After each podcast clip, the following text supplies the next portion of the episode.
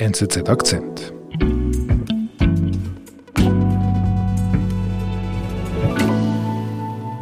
Mein Name ist Peter Hossli und ich bin ein Reporter im Rösser Hintergrund der NZZ am Sonntag. Informationen aus Ihrer Region. Wie kommst du denn auf diese Geschichte, die du jetzt mitgebracht hast? Ich habe die Schlagzeilen gesehen und gehört. Der 64-jährige Mann ist am frühen Morgen in Altstädte eingestiegen. Dass ein Mann stundenlang tot durch die Stadt Zürich gefahren ist. Und diese Schlagzeile hat mich gepackt und ich wollte wissen, was ist wirklich passiert und wer war der Mann, der tot durch die Stadt Zürich gefahren ist und niemand hat das bemerkt. Zürich durchgefahren. Niemand hat es gemerkt. Über den tragischen Fall.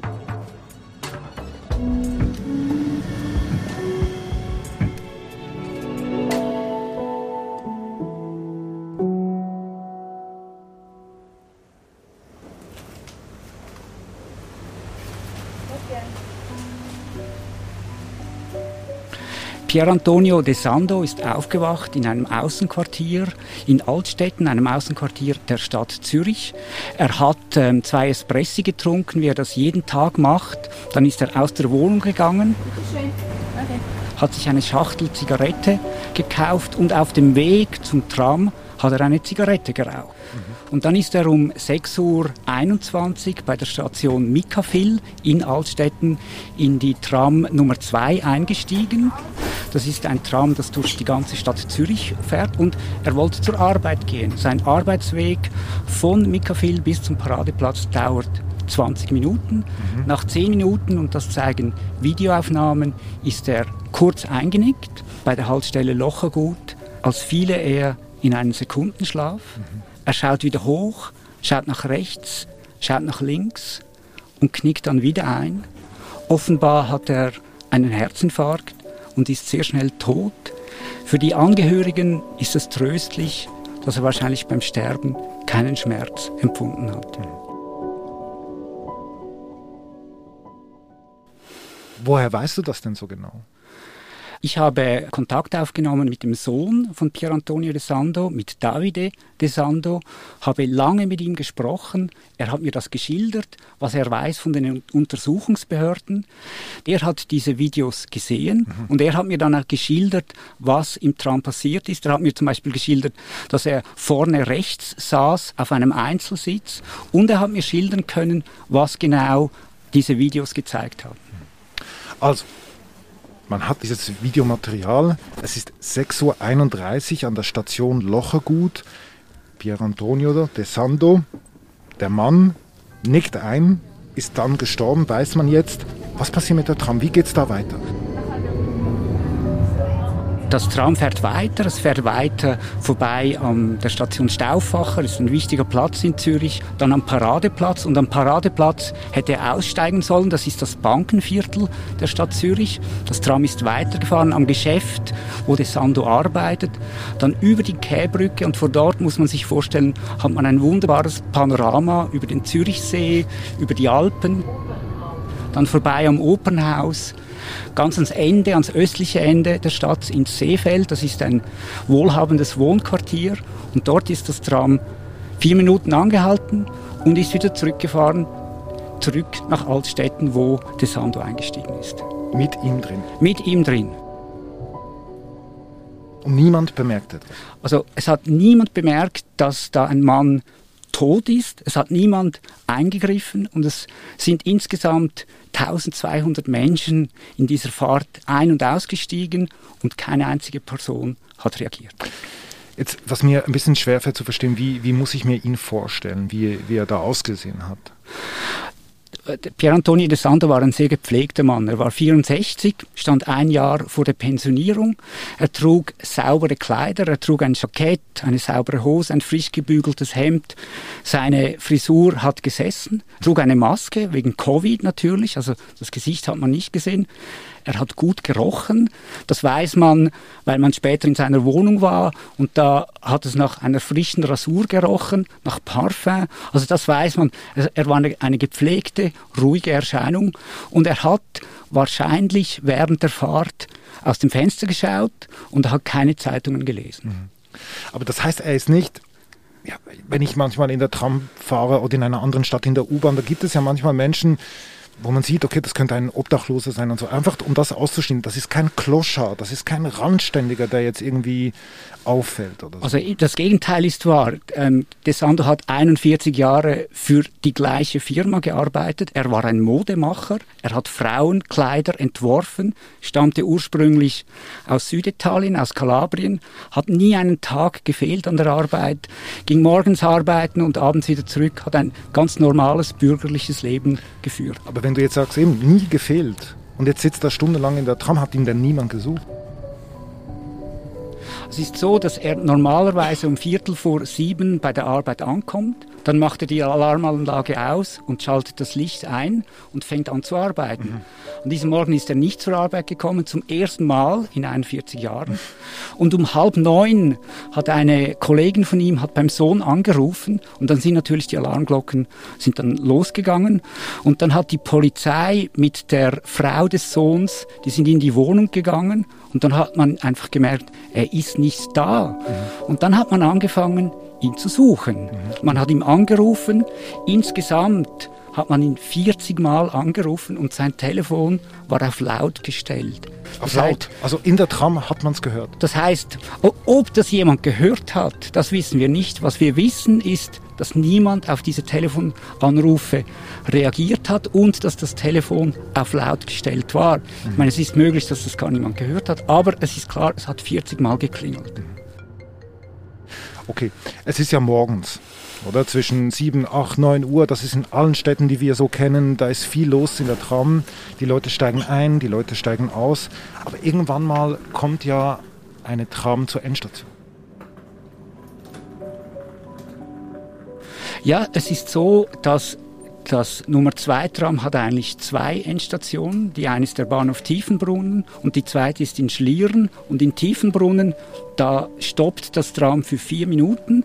Und eigentlich müsste der Tramchauffeur durch das Tram laufen oder gehen und prüfen, ob da alles in Ordnung ist, falls es die Zeit erlaubt. Das ist die Weisung der Verkehrsbetriebe. Es ist keine Pflicht, aber es ist eine Weisung.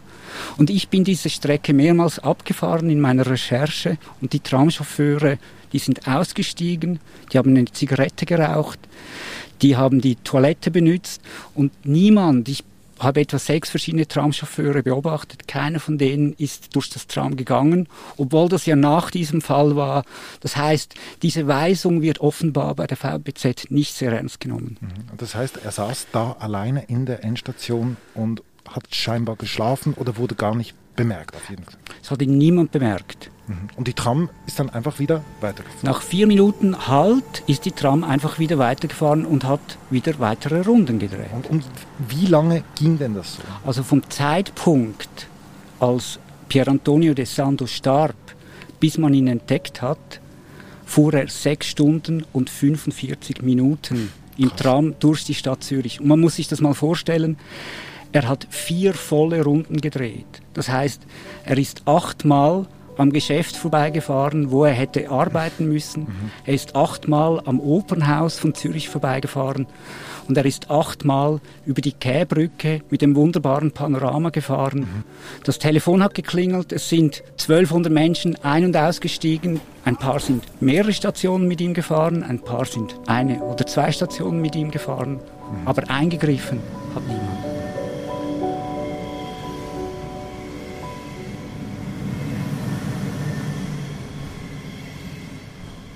Du sagst sechs Stunden, 45 Minuten. Was ist denn nach sechs Stunden, 45 Minuten dann passiert?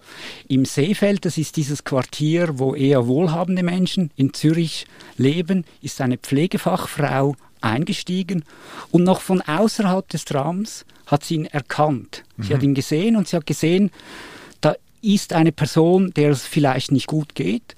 Dann hat sie versucht, ihn anzusprechen. Als er nicht geantwortet hat, ist sie auf ihn zugegangen, hat seinen Puls gefühlt und da hat sie gemerkt, dieser Körper ist schon kalt.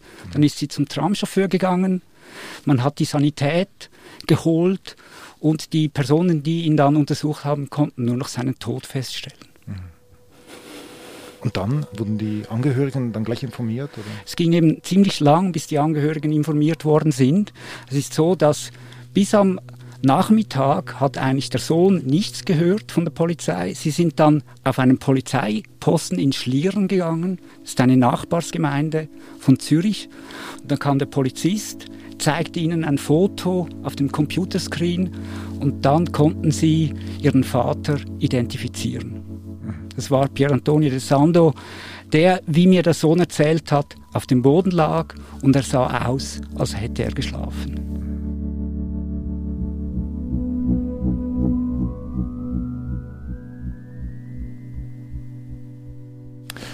Gut, dann kommuniziert die Polizei am nächsten Tag.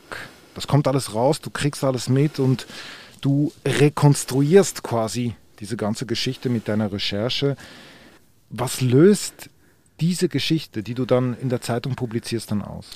Ich hatte sehr, sehr viele Reaktionen auf diese Geschichte. Seit langer Zeit hatte ich nie mehr so viele Reaktionen auf diese Geschichte. Ich habe viele Mails erhalten, ich habe viele Reaktionen gehabt auf den sozialen Medien.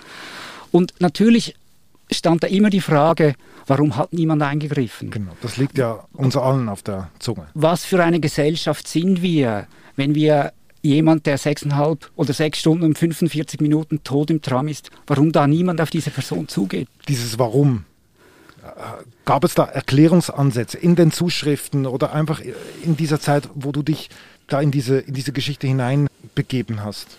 Ich, ich glaube, es gab so zwei Stoßrichtungen, die ich interessant fand. Das eine ist, dass man der Meinung ist oder auch mit Personen, die mehr davon verstehen als ich, mit Experten, die sagen, dass quasi die Wahrnehmung der Außenwelt heute geringer ist, als sie früher war. Mhm. Wir schauen ins Handy, wir lesen die Zeitung, aber wir schauen einander nicht mehr an. Mhm. Ich meine, das Handy hat letztendlich auch den Flirt ausradiert, weil wir auf Instagram sind, statt die Menschen anzuschauen. Oder wir flirten übers Handy. Oder wir flirten übers Handy. Also das ist quasi der eine Aspekt, wir nehmen die Außenwelt nicht mehr wahr.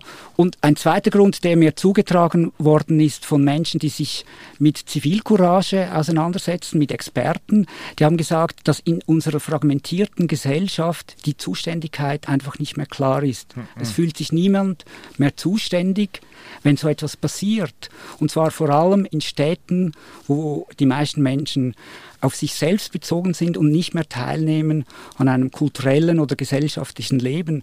Auf dem Land sind alle Mitglied der Feuerwehr mhm. und hier in der Stadt gibt es die Berufsfeuerwehr. Das heißt, wenn ein Haus brennt, versucht man auf dem Dorf gemeinsam das zu löschen und hier wartet man, bis die Feuerwehr kommt. Und es ist eben auch interessant, dass quasi die Person, die dann eingegriffen hat, das war eine Pflegefachfrau und die fühlte sich zuständig, weil das ist ihr Beruf. Mhm. Und mir hat dann auch noch jemand gesagt, in einer Schlägerei, 30, 30 Leute schauen zu, dann hilft eigentlich erst jemand, wenn die Person, die verschlagen wird, sagt, hey du mit dem roten T-Shirt, hilf mir. Also indem man direkt angesprochen Indem man die Zuständigkeit definiert. Und in diesem Fall hat niemand die Zuständigkeit definiert. Mhm. Und ähm, ich glaube aber, es liegt nicht an mir zu erklären, warum niemand eingegriffen hat. Mir war es wichtig, die Geschichte zu erzählen, quasi wie ein Chronist. Und ich denke, mit diesen Fakten, die ich da recherchiert habe, ist jeder selber gefordert, um Antworten für sich selber zu finden. Ich muss auch sagen, ich wüsste auch nicht, was ich gemacht hätte. Ich kann für mich diese Frage ebenfalls nicht beantworten. Ich meine auch diese 1200 Menschen, die da im ähm, Tram waren, da muss jeder und jede diese Frage für sich selber beantworten. Und ich denke, das ist das Faszinierende an dieser Geschichte. Diese Geschichte zwingt uns fast, wenn wir uns damit befassen, uns selber diese Frage zu stellen.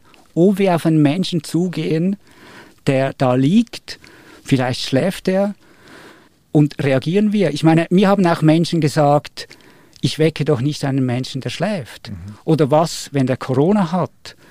Und ich denke, das ist das Faszinierende an dieser Geschichte, dass sie uns zwingt, uns damit zu befassen. Mhm. Über Nähe, Distanz und was es mit uns gemacht hat in mhm. letzter Zeit. Schneider, Vater, Fußballfan, das Leben des Toten vom Zürcher Tram 2. Das ist der Titel deines Artikels, den du geschrieben hast. Ich werde den Link in unsere Shownotes hineinkopieren. Lieber Peter, vielen Dank für deinen Besuch bei uns im Studio. Danke dir. Das war unser Akzent. Ich bin David Vogel. Bis bald.